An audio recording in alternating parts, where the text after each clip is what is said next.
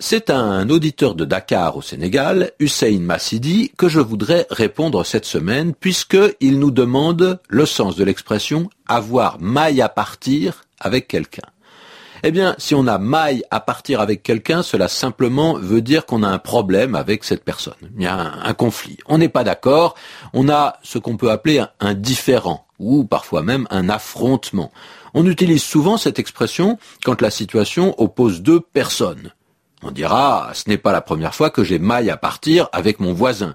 C'est-à-dire qu'on a un désaccord. Et en général, c'est un désaccord vif. L'expression avoir maille à partir avec, eh bien, on l'utilise pour faire semblant de diminuer, d'atténuer cette euh, dissension, ce, problème, ce conflit. On dit souvent aussi qu'on a euh, eu maille à partir avec la justice ou avec la police. Bah, c'est une façon polie, une façon douce de dire qu'on a été traduit en justice ou qu'on a été accusé ou mis en examen. Cela ne signifie pas forcément qu'on a été condamné, mais on a eu ce qu'on appelle aussi parfois des démêlés avec la justice.